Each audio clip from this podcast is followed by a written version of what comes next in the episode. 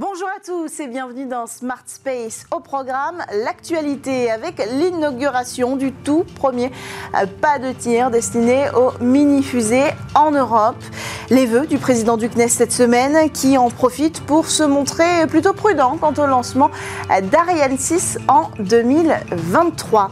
Starship qui parade sur son pas de tir et puis un col actu dédié cette semaine à Loft Orbital qui faisait euh, partie des entreprises propulsées en orbite par SpaceX la semaine dernière. Dans votre talk, on parle IoT spatial ou comment connecter nos objets directement aux satellites en orbite autour de la Terre? Nous aurons en plateau euh, et à distance les CEO de Ternwaves et Kineis avec nous pour répondre à toutes nos questions. Voilà pour le programme. Direction la Suède pour commencer cette émission.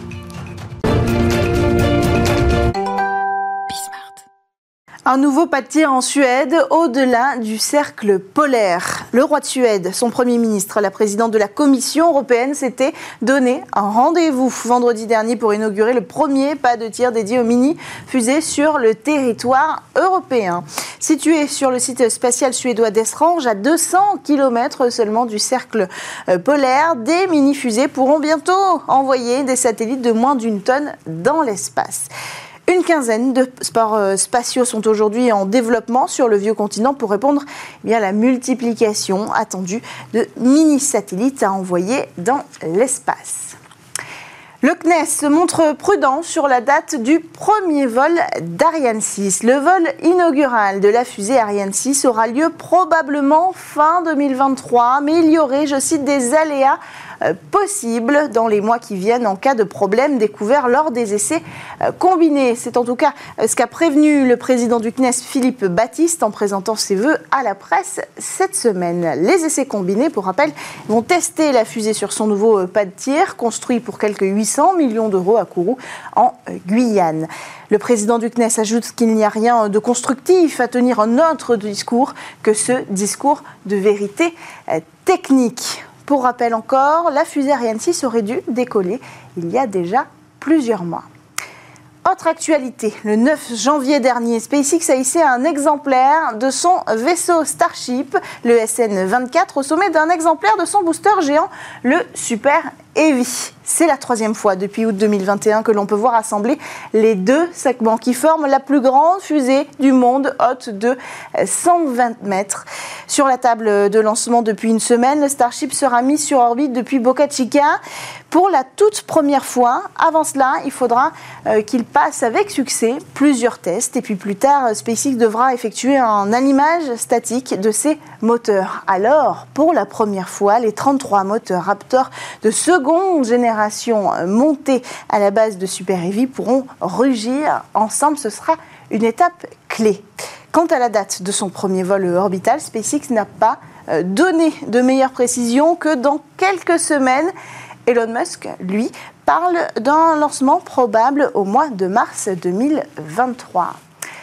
Dernière actualité du jour, lancement réussi pour Loft Orbital. Nous vous en parlions la semaine dernière. SpaceX a envoyé dans l'espace la charge utile d'une centaine d'entreprises en même temps. Et parmi toutes ces charges utiles, nous avions euh, YAM5, le satellite de Loft Orbital, un satellite partagé qui a atteint avec succès son orbite finale, hébergeant un RF Space Lab. Pour en parler, Anthony Hirsch, directeur euh, radiofréquence et traitement du signal, est en ligne avec nous. Et euh, nous allons pouvoir ensemble revenir sur le succès de ce lancement. Antonin, c'est un satellite partagé YAM5. Qu'est-ce que ça veut dire euh, déjà, technologiquement parlant? Alors, technologiquement, donc c'est la base du business euh, model de, de Loft Orbital. Donc, nous fournissons un service donc de covoiturage. C'est-à-dire que nous allons mutualiser euh, plusieurs euh, payloads sur un même satellite. Donc, le client va venir payer une sorte de ticket pour pouvoir accéder à ce satellite, qui va dépendre en, réalité donc de la ressource qu'il va prendre au sein du, du satellite. Donc, ça peut être soit la masse, le volume, ou ça peut être des ressources telles que les ressources électriques, la puissance de, de calcul ou encore les, données à, télécharger. Donc on a deux grands types de, clients. Euh, ça peut être euh, soit des, caméras qu'on va venir euh, embarquer, soit plutôt des, équipements radio. Et dans le cadre de, Kineis et du RSPSAB, on était plutôt dans, ce deuxième cas où on a développé un laboratoire radiofréquence en orbite qui va permettre à Kineis et à Ternwave de pouvoir réaliser et de déployer un certain nombre de tests et de vérification d'applications radioélectriques, radiofréquences en orbite. À quoi peuvent servir ces tests concrètement? L'idée, c'est quoi? De permettre quoi aux entreprises qui volent avec vous? Alors, euh, les tests radioélectriques qu'on va pouvoir faire de manière très concrète, ça va permettre de faire euh, deux choses. Donc, du, la première chose, bon, c'est qu'on va être capable de pouvoir euh, capturer le signal radioélectrique depuis l'espace à partir d'une solution qu'on appelle SDR, Software Defined Radio, qui est totalement reprogrammable. Et on peut faire deux choses principales. On va pouvoir, par exemple, être capable de pouvoir faire des mesures de l'occupation du, du, du, spectre radiofréquence depuis l'espace, qui va nous permettre de pouvoir caractériser la qualité de service qu'on va pouvoir atteindre, par exemple, pour un service Terre-Espace, pour euh, l'Internet des objets, euh, qui est exactement ce que veut faire euh, Kinesis. Une autre chose qu'on va pouvoir faire, aller un cran plus loin, c'est directement réaliser en fait de la démodulation en orbite.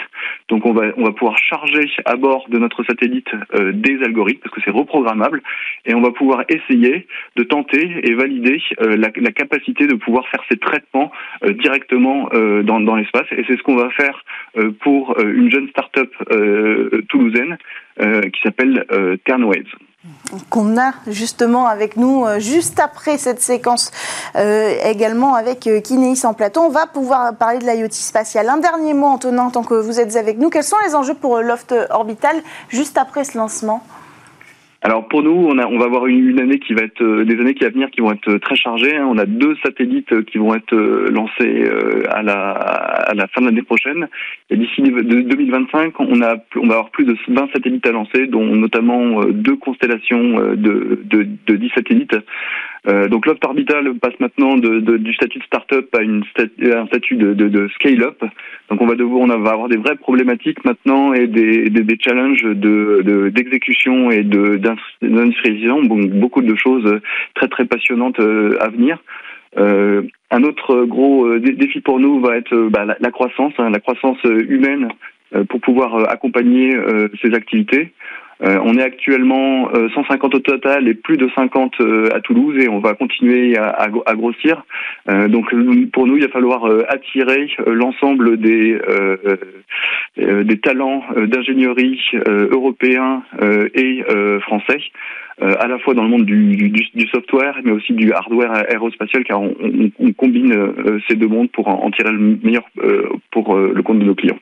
Merci beaucoup, Antonin Hirsch. Je rappelle que vous êtes directeur radiofréquence et traitement du signal euh, euh, chez la société Loft Orbital qui a réussi euh, son lancement la semaine dernière. Comme promis, on va parler d'IoT spatial sur Bismart avec votre Space Talk. C'est parti.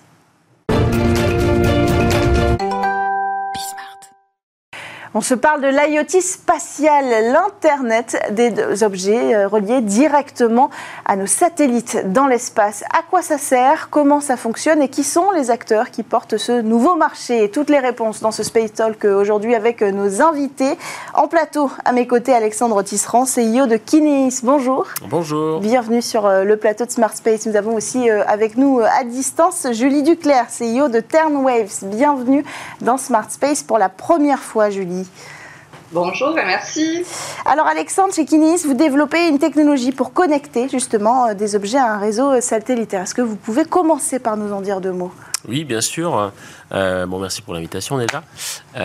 et donc Kinis, on est une start-up donc créée il y a quelques années qui permet de, grâce à un réseau satellitaire, un réseau de satellites, hmm. connecter tout un tas d'objets autour du monde. Et donc aujourd'hui, on a neuf satellites qui volent en orbite. On a euh, quelques dizaines de milliers de terminaux qui sont connectés euh, au système. C'est une couverture qui est complètement globale. Donc, quand on dit global, c'est vraiment d'un pôle à un autre, au milieu des océans, des déserts, ça marche vraiment partout. Euh, et aujourd'hui, on a ce système qui fonctionne et on va lancer à partir de la fin de l'année donc 25 nanosatellites qui vont renforcer très fortement cette première constellation pour en augmenter les performances, j'y reviendrai. Hmm. techniquement, ça marche de manière assez simple, c'est-à-dire qu'on a des objets qui sont positionnés sur ce qu'on souhaite suivre. Donc typiquement, ça va être pour des scientifiques euh, un petit capteur sur, euh, de position sur euh, les animaux qui veulent suivre pour étudier les migrations animales. Mhm. On va parler d'une tortue, d'un ours polaire, d'une cigogne ou que sais-je. Mhm. à peu près tous les animaux sont, sont concernés. on va parler des pêcheurs pour lesquels les autorités de pêche mettent des balises sur les bateaux pour vérifier qu'ils n'ont pas dans les zones de pêche illégales. Mhm. Et puis grâce à Kineis, parce que on va avec cette nouvelle constellation permettre d'augmenter la capacité et de réduire les coûts et donc les prix avoir de nouveaux marchés dans la logistique, dans l'agriculture, hmm. euh, etc. On va parler de tous ces secteurs euh, porteurs hein, pour l'IoT spatial. Quant à vous, Julie Duclerc, quelle est la spécialité de Turnways alors Turnways euh, a inventé et développé une technologie de, rupture pour cette connectivité des objets dont parlait Alexandre par constellation satellitaire. Et en fait, cette technologie que l'on a développée, elle résout le, problème de la limitation en capacité de ces réseaux. Pour faire simple et pour donner juste un chiffre, on prend souvent la, référence euh, au niveau mondial de, SpaceX qui a racheté euh, euh, Swarm Technologies pour faire de l'IoT satellitaire parce qu'ils ont effectivement bien compris les enjeux de, l'IoT. C'est tout ce qui est big data, c'est posséder la data de, tous les objets.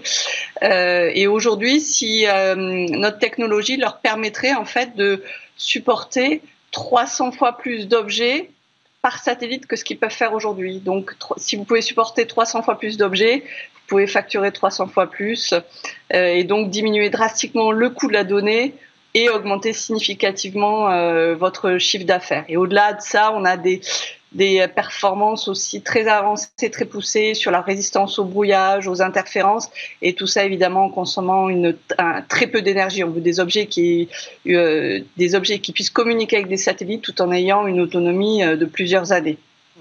Alors pourquoi il y a cette rencontre aujourd'hui entre l'IoT et le spatial? Parce qu'après après tout, l'IoT existait déjà euh, comme, un, comme un sujet phare euh, de connectivité avant qu'on pense à le lier à des satellites? Oui, alors euh, l'IoT existait. Alors nous, on vient vraiment d'un monde euh, où euh, on a commencé par de l'IoT spatial, un petit peu première génération, donc il y a quelques décennies avec le système Argos, hein, qui était une mhm. coopération entre le, le, CNES et la NASA. Euh, mais de fait, d'un point de vue terrestre, en tout cas, l'IoT s'est beaucoup développé ces dernières années au niveau mondial. Euh, et le fait est que, euh, en fait, seulement 15% des réseaux, euh, enfin, seulement, pardon, 15% de la surface du globe est couverte par des réseaux terrestres. Hmm. Et donc, c'est très bien pour connecter votre frigo, votre, votre vélo à la limite et encore, ou votre chien. Mais si vous voulez suivre un container qui traverse la planète, si vous voulez hmm. étudier des animaux dans les zones polaires, par exemple, évidemment, ça ne va pas marcher. Et donc, c'est là où le satellite, avec sa couverture absolument globale, hmm. permet de tout couvrir. Et alors, ce qui se passe, c'est que Julie l'a très bien résumé. Euh, il y a un sujet évidemment de capacité, hein, comme dans tout réseau, comme dans toute infrastructure. Euh, plus vous pouvez mettre d'objets euh, dans un même réseau, plus, comme le disait Julie, vous pouvez baisser les prix et en même temps augmenter le chiffre d'affaires. Et c'est exactement ce qu'on souhaite faire et ce vers quoi on va. On vient d'un monde où, comme je disais, on a quelques dizaines de milliers de terminaux qui sont connectés. Avec ce qu'on va lancer avec Kinesis, on va plutôt passer dans les millions, voire dizaines de millions. Et justement, euh, vous en parliez juste avant euh, avec euh, Antonin de Loft Orbital, mm. sur YAM5 qui a été lancé le 3 janvier, on teste RF Space Lab avec Loft, Turnwaves et nous, évidemment, pour pouvoir tester ça dans les applications. Euh, pour justement euh, expérimenter euh, ces nouvelles technologies. Hmm. Et si les résultats sont, sont, sont concluants, ce que j'espère évidemment, et tout ça est aujourd'hui très prometteur, ben, ça va nous permettre justement de passer de millions, dizaines de millions à encore un facteur 10 ou 100 au-delà. Hmm. Et ça, ben, évidemment, c'est absolument clé dans, en termes de technologie pour pouvoir euh, déployer euh, massivement euh, l'IoT. Hmm.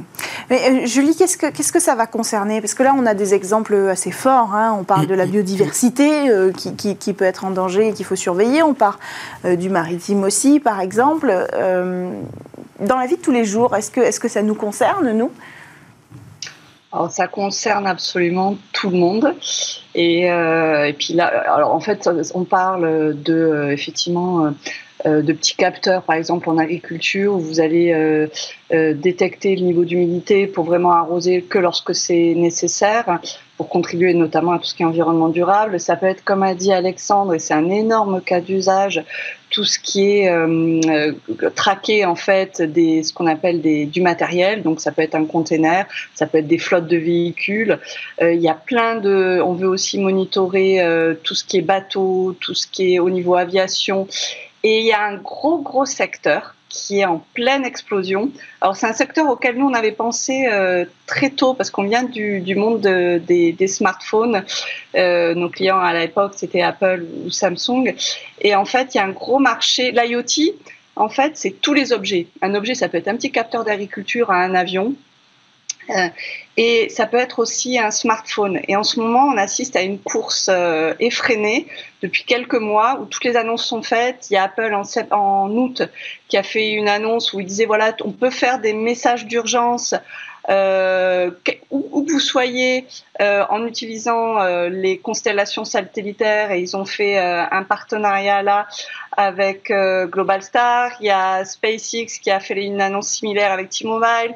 la semaine du CES, donc il y a deux semaines, Qualcomm a fait une annonce de partenariat avec Iridium. Donc il y a un marché énorme aussi pour faire de la messagerie à tout partout. vous faites une rando, vous avez un souci, vous voulez pouvoir envoyer un message d'urgence. Les constellations direct to phone, hein, on appelle ça, c'est un sujet qui monte. Donc on voit qu'il y a énormément de secteurs en fait qui peuvent être concernés par le potentiel des technologies que vous proposez aujourd'hui. Oui, tout à fait. Et donc euh, on, a évoqué un certain nombre de secteurs, et comme l'agriculture, comme aussi le, mm. monitoring des infrastructures. Euh, on travaille beaucoup avec des, des compagnies euh, industrielles qui ont euh, des sites tout autour du monde, qui ont besoin de surveiller des sites, qui ont besoin mm. de suivre des assets qui, qui naviguent entre les sites. donc effectivement, ça c'est des secteurs qui se développent mm. bien. Technologiquement, il y a un vrai besoin. On parle de différents secteurs, différentes applications. Ça veut dire interopérabilité? Oui, alors la vraie interopérabilité, elle va être sur le, sur le device, sur le terminal. Hmm. Euh, c'est-à-dire que l'avantage du satellite, c'est qu'on a la même techno qui fonctionne partout, à la différence de réseau terrestre où parfois il faut quand même faire un peu de, roaming, hmm. euh, même si on, va vers des technos qui permettent d'améliorer ça. Mais le satellite, vraiment, ça marche de la même manière partout. Donc ça, c'est très intéressant, évidemment. Euh, ce qu'il y a, c'est que le terminal, il va dépendre du cas d'usage. C'est-à-dire que vous n'allez pas suivre euh, un petit coucou de 100 grammes comme vous allez suivre un container, un ours polaire ou un bateau de pêche. Hmm. Euh, les besoins vont pas être les mêmes sur le capteur, les besoins en autonomie, les besoins en information que vous remontez, vous n'allez pas mettre les mêmes capteurs à l'intérieur. Hmm. Euh, et donc typiquement, voilà, le, petit coucou, les scientifiques, ils utilisent une batterie, une, batterie très petite, en tout cas un device qui est très petit, qui fait la moitié d'un pouce, qui fait quelques grammes, hmm. qui dure plusieurs années. Euh, là où sur euh, un, un, container ou sur un asset un peu plus gros, vous avez la place de mettre quelque chose qui a, qui a davantage euh, de batterie, qui est peut-être moins poussé technologiquement en miniaturisation, mais qui cher. moins cher. Exactement. et donc nous, ce qu'on essaye de faire, c'est chez Kinesis, on n'est pas constructeur d'objets parce qu'il y a à peu près autant d'objets que de cas d'usage. Mhm. Par contre, on a tout un écosystème de partenaires qu'on a réuni d'ailleurs en, décembre dernier à Toulouse. Et nous, ce qu'on fait, c'est qu'on fait un peu le dénominateur commun. Si vous voulez, on fait le module. donc c'est ce que j'ai dans les mains là. Voilà, ça mhm. fait 2 cm par 3. Et on prend ça on l'intègre avec une batterie, quelques capteurs. Euh, euh, et, une antenne et une petite boîte, et ça fait un objet qui connecte directement au satellite. Hmm. Donc après, vous faites la forme que vous voulez, euh, les capteurs que vous voulez, et vous dimensionnez avec la taille de la batterie que vous voulez pour hmm. assurer l'autonomie, pour ajouter des panneaux solaires, etc. Et c'est là-dessus que vraiment beaucoup de choses se jouent, parce qu'à la fin, le client, lui, ce qu'il voit, c'est un terminal et une donnée. Quelque, part, peu importe par où ça passe. Ça passe mm. par satellite, c'est très bien, c'est fascinant, mais aussi bien si le réseau terrestre couvrait toute la Terre, il aurait le même device et ça lui, ça lui irait tout autant. Mm. Donc c'est vraiment très important de se focaliser sur cette partie euh, terminal et device, parce que c'est là qu'à la fin, euh, mm. ça va se jouer en termes de, relations clients. C'est aussi un gros focus hein, pour Turnways, euh, technologiquement parlant, cette question de, de terminal, cette question d'interopérabilité. Oui, clairement. Et euh, juste, euh, juste précédemment, là, dans l'interview avec Loftor Vital, ils ont présenté en fait quelque chose qui est majeur pour, pour l'interopérabilité des technologies, quelles que soient les, les constellations satellitaires. Ce que l'on voit, c'est que les, les, charges des satellites, donc là où ce qui va permettre de communiquer aux satellites, euh, tout le monde bascule sur des charges reprogrammables. Donc en fait, on peut porter euh, notre, notre technologie euh, sur des satellites qui sont même déjà en orbite sans avoir aucun changement à faire. On fait ce qu'on appelle un upgrade over the air. Hmm. Autre enjeu, la baisse des coûts. On parle de miniaturisation euh, dans, ce cas précis. Et ça, c'est indispensable aujourd'hui dans un modèle de New Space. Euh, pour voir l'IoT spatial se, développer, la baisse des coûts va être euh, un facteur clé de réussite dans tous les secteurs. Oui, bien sûr. Ça, d'une manière générale, baisser les coûts, c'est toujours intéressant. Ça permet d'augmenter la marge et ou de baisser les prix. Mais est-ce que ça doit être l'objectif pour toutes les cibles? Euh, oui, en tout cas, nous, euh, ce qui s'est passé, c'est qu'on est passé d'un système avec euh, des satellites qui font la taille d'une voiture ou d'un gros frigo à des mm. satellites qui font la taille d'une boîte à chaussures. Il faut 30 kilos ce qu'on lance. Ça reste nos satellites, ce qu'on va lancer demain, enfin ou après-demain plus exactement, euh, enfin dans quelques années, euh, le jour où on va relancer des, des satellites pour euh, compléter notre constellation ou hmm. tester de nouvelles technologies à partir de ce qu'on commence à faire déjà là, il n'est pas dit que on fera ça sur nos satellites à nous. Peut-être qu'ils seront quand même à nous, mais ils seront plus petits. Peut-être aussi qu'ils seront partagés avec hmm. avec d'autres, vraiment en mode satellite as a service. C'est vraiment ce que fait Loft Orbital, hein, hmm. ce qu'on a fait avec YAM5 là, enfin ce qu'ils ont fait, mais nous avec eux, c'est que on a pu, en l'espace d'un an, donc 12 mois, euh, euh, partir d'une idée, déposer un projet. Hmm. Euh, on a été soutenu par la région Occitanie et par le CNES. Et 12 mois plus tard, on a un satellite en l'air avec, comme le dit Julie, une charge utile reprogrammable sur laquelle on peut tester des algos, hmm. recompiler des choses, relancer et faire des upgrades à distance. Et ça, c'est complètement nouveau. C'est-à-dire qu'on on pouvait reprogrammer un peu des, satellites avant. C'est pas, hmm. tout n'est pas blanc ou noir, mais enfin, là, on a quand même une capacité de test et d'agilité qui hmm. n'existait pas avant. Mais cette accélération est assez impressionnante. Il y a trois ans, on parlait de l'IoT spatial au futur. Aujourd'hui, vous avez tous les deux déjà une présence dans l'espace pour tester vos technologies. Comment vous expliquez, Julie, ce, bond en avant Et, est-ce que l'idée, c'est bien sûr d'être le, primo arrivant sur ce marché? Est-ce qu'on part encore de ça? Est-ce qu'on n'en est pas déjà à la phase 2 euh, Je pense qu'on est déjà à la phase 2 parce que euh, des acteurs comme Kineis ont permis déjà de réduire drastiquement le, coût de la data IoT et ce qui leur permet d'avoir ce, positionnement euh, sur, le marché. Euh, là, en fait, on va arriver avec des technologies comme les nôtres, on va probablement pouvoir diviser par 100 le coût de la data, ce qui est très important pour permettre de déployer un certain nombre de marchés, comme on en discutait ensemble la semaine dernière, les marchés automobiles. Avant, il y avait la question du euh, le premier entrant avait un avantage parce que euh, vous ne pouvez plus modifier, sur, notamment sur les satellites géostationnaires à l'époque, vous ne pouvez plus euh, modifier la technologie. Elle était embarquée lorsque le satellite elle était lancé. Et là, avec le New Space, tous les acteurs partent sur des, des, des satellites qui sont reprogrammables. Donc, historiquement, l'avantage du premier entrant y était Maintenant, c'est l'avantage à la solution la plus compétitive pour offrir euh, des services les plus compétitifs. On parle beaucoup de data depuis le début de cette conversation. Euh, est-ce que ça veut dire qu'il faut pousser aussi au niveau de la réglementation? Quel rôle vous allez jouer en tant qu'acteur de l'IoT spatial dans la réglementation euh, des data au niveau européen? Est-ce que ça vous concerne directement? Alors en fait, il existe déjà des réglementations, hein, comme le RGPD mhm. au niveau européen. Donc tout ça est quand même assez bien encadré de, notre point de vue, en tout cas sur la partie purement data, mmh. quelque part, nous on se situe comme un opérateur télécom, un Orange, un SFR, euh, qui déploie et qui gère de, la donnée. Euh, donc je ne pense pas qu'en termes de réglementation sur cette partie-là, on ait grand-chose à, on ait grand chose à, pousser. En tout cas, rien de différent qu'un opérateur euh, mm. télécom euh, terrestre. Mm. alors où est-ce que ça pourrait pêcher en termes de réglementation? Alors par contre, là où on essaye de, enfin, on pousse un petit peu, mais il y a des plus gros acteurs que nous qui le font, c'est sur la, partie spatiale justement, mm-hmm. puisque euh, on lance nous 25 satellites, donc on est assez sobre, je dirais, dans notre approche du sujet. quand on voit Elon Musk qui à l'inverse va, lancer des dizaines de milliers de satellites. Mm. Objectif 40 000. Hein, voilà, là se pose quand même la question assez cruciale de comment est-ce que on s'assure qu'en orbite basse l'espace, il n'y ait pas de collision, que le sujet de l'organisation spatiale mhm. de l'espace mhm. géographique fonctionne. Et donc, évidemment, au sol, on a l'exemple de l'aérien où on a dû réguler, évidemment. Mais dans l'espace, les sujets ne sont pas tout à fait les mêmes parce que l'agilité des satellites est moindre. Hmm. Et en tout cas, il est absolument impératif de s'assurer que euh, l'espace reste un espace euh, sain euh, dans lequel on peut trouver autre chose que des débris. Quoi. Oui, évidemment. Julie, chez, chez Ternoy, c'est aussi un sujet important, cette question de la réglementation. Qu'est-ce qui pourrait coincer de votre côté pour développer encore un peu plus votre technologie?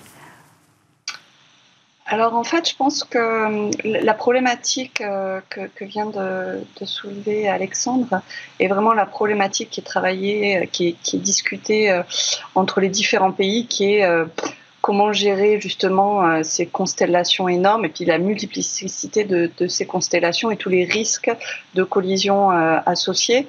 Et justement, euh, pour nous, ce qui va amener à ces réglementations euh, joue en faveur de notre technologie parce que euh, notre objectif est de pouvoir supporter 300 fois plus d'objets avec un satellite. Donc, vous pourriez, aujourd'hui, il y a cette multiplication des, du nombre de satellites pour pouvoir supporter plus d'objets. Mais si d'un coup, par satellite, vous en supporter plus, vous pouvez réduire drastiquement le nombre de satellites de votre constellation pour offrir les services souhaités. En termes de financement, ce sera peut-être le, dernier mot euh, de cet échange. Est-ce que l'IoT spatiale euh, est reconnue pour son potentiel? Est-ce que euh, vous arrivez à développer tous les deux? Vous êtes à différents stades de, vos activités, vos entreprises dans un secteur aussi concurrentiel avec suffisamment de financement alors nous, on a eu la chance de lever 100 millions d'euros il y a trois ans auprès d'acteurs publics et privés, ce qui nous permet de financer l'intégralité de la, de la, constellation et mmh. donc le démarrage des opérations. Donc clairement, en tout cas, il y a trois ans, on a trouvé euh, de quoi convaincre du, potentiel. Mmh. Ce qui était déjà très tôt en réalité. Hein, dans, euh, convaincre les investisseurs sur un, sujet spatial il y a trois ans, euh, c'est toujours un challenge aujourd'hui. Oui, non, c'était assez historique comme, comme levée. Depuis, il y en a eu d'autres et c'est très bien. Mmh. Est-ce qu'aujourd'hui, le financement est, aussi accessible? Je vais plutôt laisser la parole à Julie, parce que je ne me suis pas confronté, moi, avec mmh. au marché du financement. Alors, j'entends plein de choses sur le fait que c'est plus difficile que l'année dernière. Bon, donc euh, je ne me permettrai pas de hmm. faire des conjectures, mais peut-être que Julie a un avis sur le hmm. sujet. Est-ce que les investisseurs sont intéressés par le sujet de l'IoT spatial, Julie? Oui, alors nous, ce qu'on voit, c'est effectivement à peu près tous les deux jours un, VC qui nous, qui nous contacte. Alors on a une problématique un peu différente des... Euh, d'autres startups qui sont sur les lanceurs et où il y a des investissements matériels très conséquents. Nous, on voit une technologie de connectivité sous forme logicielle. Donc en termes de financement, aujourd'hui, euh, on est déjà rentable. Donc on, a, on est un peu à part. Euh, on s'est mis sur un business model très proche de ce que, ce que fait l'américain Qualcomm, qu'on connaissait très bien.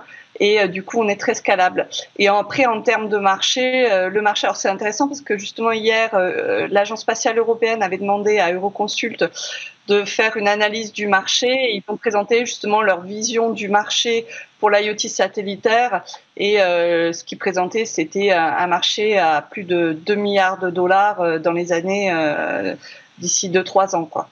Ce sera le chiffre pour terminer, un marché à 2 millions euh, de dollars, 2 milliards de dollars euh, d'ici euh, trois ans. Merci à tous les deux d'avoir pris le temps de venir sur le plateau de Smart Space. Julie Duclerc, je rappelle que vous êtes CEO de Ternways et vous, Alexandre Tisserand, CEO de Kineis. On se retrouve, quant à nous, dès la semaine prochaine sur Bismart. Merci.